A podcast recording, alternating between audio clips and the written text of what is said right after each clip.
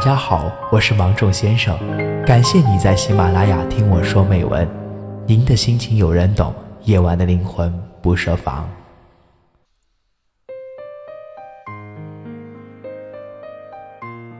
我的朋友香肠终于失恋了。谈恋爱的时候，我们几个兄弟都看不下去了，叫他吃饭也不爱去，喝酒也不去，成天抱个手机。整个人像找到了灵魂一样容光焕发，又像失去了灵魂一样魂不守舍。决定他整个人状态的，就是那个姑娘。那个姑娘叫泡面，这是我们给她起的外号。第一次见她是在朋友的饭局里，姑娘留着一卷蛋卷一样的头发，在老爷们眼里这就跟泡面似的，我们开始就这么叫她。谁曾想，就像吃泡面都习惯了配根香肠一样，香肠一下子就沦陷了。我认识香肠这么久，第一次见他这么彻彻底底地败在一个姑娘的石榴裙下。他们确定恋爱关系没几天，泡面就出国继续上学了。从那天起，香肠的包里就没少过充电宝，最大的豪安的买仨，出门带俩。一个充电用，一个备用。回了家，把没电的充上，第三个充电宝再替换它值一天班。手机也没有了静音这个模式，二十四小时开机，最大音量。因为泡面留学的国家和他有时差，他怕自己错过了他的电话。有一次，香肠和我们组团去泡温泉。他竟然从包里拿出一个袋子，把手机放在里面，带进温泉池。手机一响就擦擦手，赶紧点开看看。我笑话他：“香肠，这个时间人家那边是半夜，谁搭理你啊？”他白了我一眼：“你懂啥？我怕他半夜熬夜写作业无聊了，想找我说话。”有一次，香肠给我打电话。让我出来陪他。我上了他的车，一看，后座有个大纸箱子。我问他：“你干啥？你要去动物园进货做假代购了？”他说：“去去去，泡面想吃北京的饼干了，我买点给他寄过去。”我说：“那也不至于拿这么大个箱子吧？你寄过去过后，他自己一个人吃得完不？”他说。他只发了个朋友圈，说想吃饼干，没说哪家的。我想给他个惊喜，也没办法问。于是那个下午，我陪着香肠几乎转了整个北京的甜品店，他把所有种类的饼干一样买了一盒。然而，异地恋总归是痛苦的。我们出来玩的时候，每个人都带着女朋友。只有香肠一个人坐在角落盯着手机，屏幕发出的光打在他的脸上，显得格外孤独。后来我劝他，要不你跟他分了，从北京再找一个吧。都说异地恋就像养个手机宠物，你这见也见不到，有什么意思啊？他说，我谁也看不上了。一切白的东西跟他相比都成了黑墨水，一切鸟兽都因为不能叫他的名字而绝望万分。他对于我来说就是唯一的、特别的，没人能替代的。然而，维系热恋状态的多巴胺很快就分泌完了，他们开始隔着时区对着手机吵架，要么泡面上课的时候回复香肠的消息太敷衍。要么泡面从朋友圈的合照角落里看见某个不认识的姑娘，质疑和误会开始悄悄滋生。我开始能从香肠脸上的表情判断出他们昨天有没有吵架。后来一段时间，我发现香肠天天的状态都很好，我也没有见他拿着手机愁眉紧锁的样子。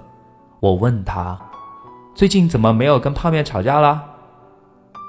香肠喜滋滋的，他说：“我俩研究出一个问题，我俩吵架八成都是误会，又不好意思问，就憋着火，最后爆发。现在我们俩约法三章，每个人都给对方写一大串自己会生气的点，比如现在我把我朋友圈关了，不发会让他看不懂的状态，也不跟任何人合照，每天跟他报备自己今天要干什么，会见到谁。我们俩还说好了，聊着聊着就不对劲儿了，我就先不说话了，等半个小时大家火气下去了再继续聊，一般就吵不起来了。我说，为一个姑娘改这么多累不累呀？他说。那能怎么办？两个人在一起慢慢磨合，慢慢成长呗。我最后把香肠的改变讲给几个哥们儿听，大家都对他刮目相看。从来没想过他这么大大咧咧，能够做到报备自己的行踪，更没想到他这样性格刚烈的人能忍下火气跟对方讲道理。最后，我们都达成了一个共识：爱情。真是调教人的东西啊！然而，当我们所有人都以为香肠跟泡面可以白头偕老的时候，泡面还是跟香肠提出了分手，并且换了手机号，换了微信，直接人间蒸发了。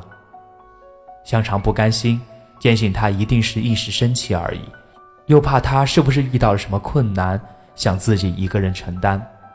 香肠随后做了一个疯狂的举动。他一个一点英语都不会的人，硬是自己跑到那个陌生的国家，靠着翻译软件和地图找到了他。最后，香肠一个人回国了。我们有一个礼拜都联系不上他。他再次出现在我们面前时，整个人失魂落魄，头发乱糟糟的，看上去也没有好好吃饭。他说：“泡面最后还是跟他分手了。”原因很简单，他受不了异地恋的苦了，他累了倦了，希望有个人能在身边陪他说话，而不是点开微信。深夜，他希望有个人能在枕边跟自己讲故事，讲到睡着，而不是戴着耳机语音通话。他说他太累了，文字读不出语气，也看不到表情。他不想再因为这种原因和他吵架了。前几天，我另一个哥们儿的婚礼，晚上我们几个聚会，香肠喝多了，拉着我说个没完，像是终于可以让理智下班，把肚子里的苦都倒出来。你说，我都学会宽容和耐心了，他咋就没忍得了孤独和寂寞的？人怎么能说不爱就不爱了？以前我们俩计划的那些未来呢？他喜欢咖啡，我们都说好了，等他回国，我们俩就一起开一家咖啡厅，养好多好多他喜欢的矮脚猫。来喝东西的客人可以随便报，店里也不请员工，就放很多咖啡机，客人想喝什么就自己倒，喝完想留下钱在抽屉里就放点儿。他喜欢旅行，我答应他，到时候我俩开着车到处旅行。他笑，我给他拍照，也不开导航，开到哪儿算哪儿。我咖啡豆都研究的差不多了，还学会了怎么用单反。现在，他说变就变了。我为他改了这么多，我都能学会责任和忍耐。可他怎么说不要我就不要了呢？好像一点眷恋都没有。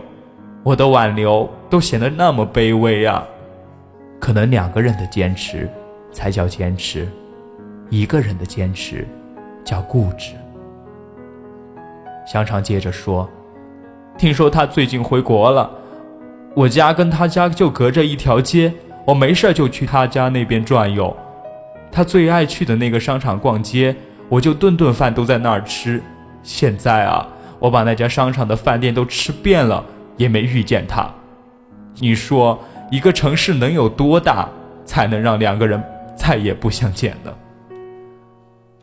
我想了想，说：“大概缘分尽了那么大吧。”异地恋分手的原因其实都很好解释：不能承担共同的成长所需要的宽容，也无法承担各自成长所必须的孤独。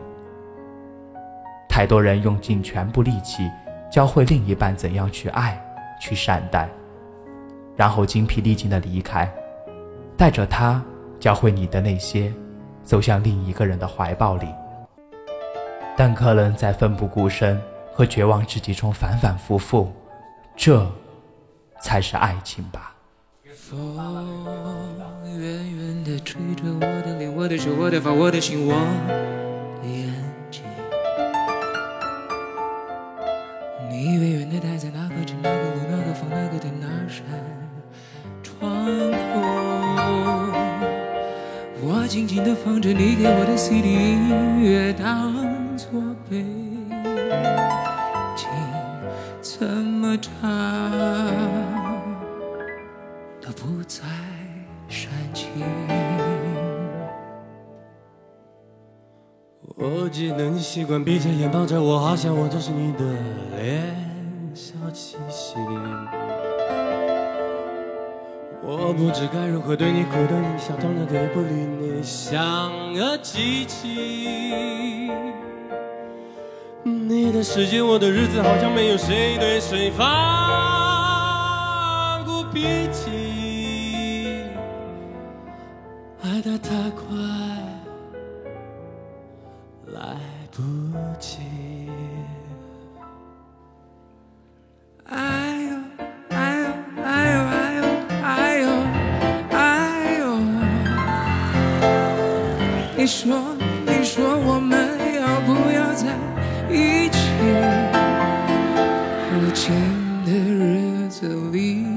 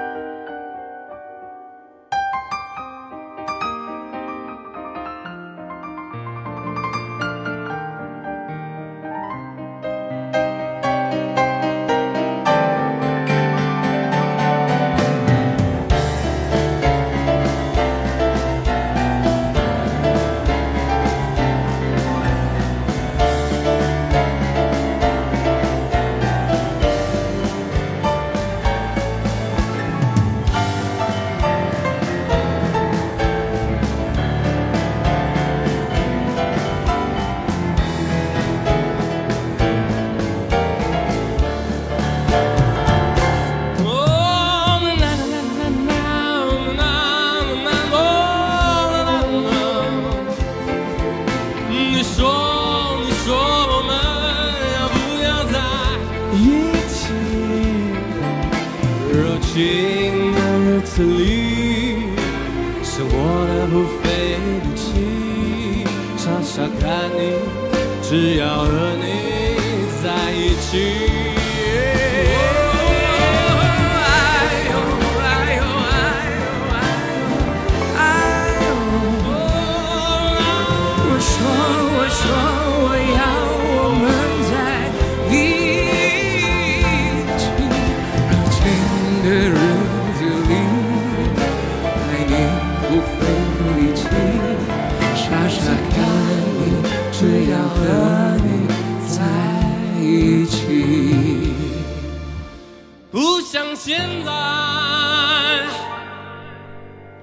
只能遥远的